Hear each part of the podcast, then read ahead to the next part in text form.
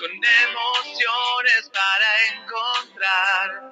Hay tristeza y alegría y muchas más por aceptar.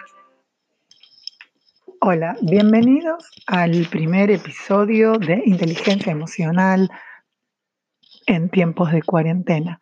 Mi nombre es Cecilia Ramírez y espero que con todo lo que yo les pueda brindar haga sus vidas un poquito más placenteras. Bueno, nos tenemos que acordar o aprender que la inteligencia emocional se conecta con la capacidad para escoger las mejores opciones en la búsqueda de soluciones en el día a día, en la búsqueda y mantenimiento del bienestar. Yo sé que en estos días las cosas no son como todos quisiéramos que fueran, pero bueno, se trata de una pandemia y mucho no podemos hacer sobre lo que sucede afuera, pero sí lo que podemos mantener en nuestros hogares y en nuestro espíritu interior. Según Goldman, la inteligencia emocional examina la faceta emocional como elemento clave en la vida. Nos ayuda a entender que podemos influir de un modo adaptativo sobre nuestras emociones y la interpretación de los estados emocionales propios y ajenos. Ya sé que no es fácil, menos ahora, pero es posible. Se necesita ir aplicando lo que se aprende y poco a poco vamos a poder lograr un mayor equilibrio emocional. Tenemos que recordar que la Organización Mundial de la Salud, de la que estamos escuchando informes todos los días y que quizás antes ni sabían que existía, dice que la salud mental es el estado de bienestar que nos permite a los individuos realizar nuestras habilidades y afrontar el, el, estrés normal de la vida, trabajar de forma productiva y hacer una contribución significativa a la comunidad.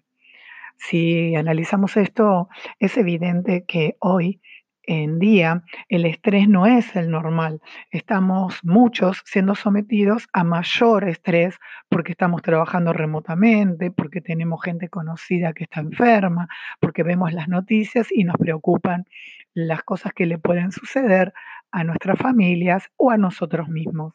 Pero bueno, es importante que podamos darnos cuenta en lo que nos eh, lo que nos está sucediendo.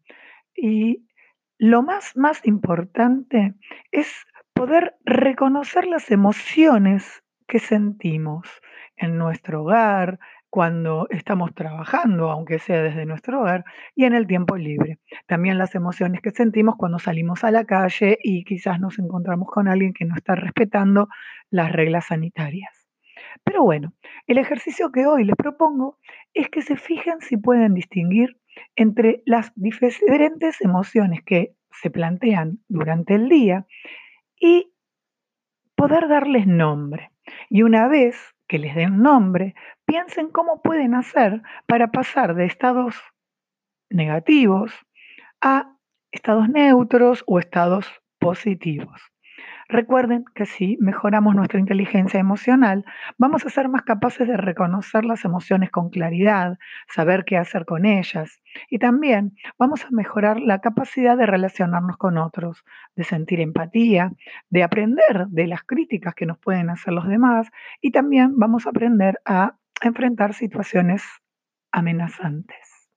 Bueno, acá los dejo yo y les propongo que si tienen ganas, me escriban lo que opinan a mi mail, cecilrami66 gmail.com.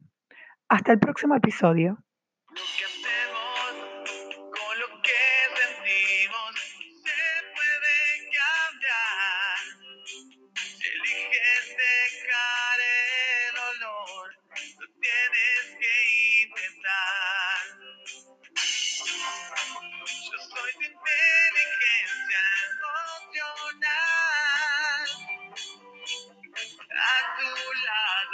day.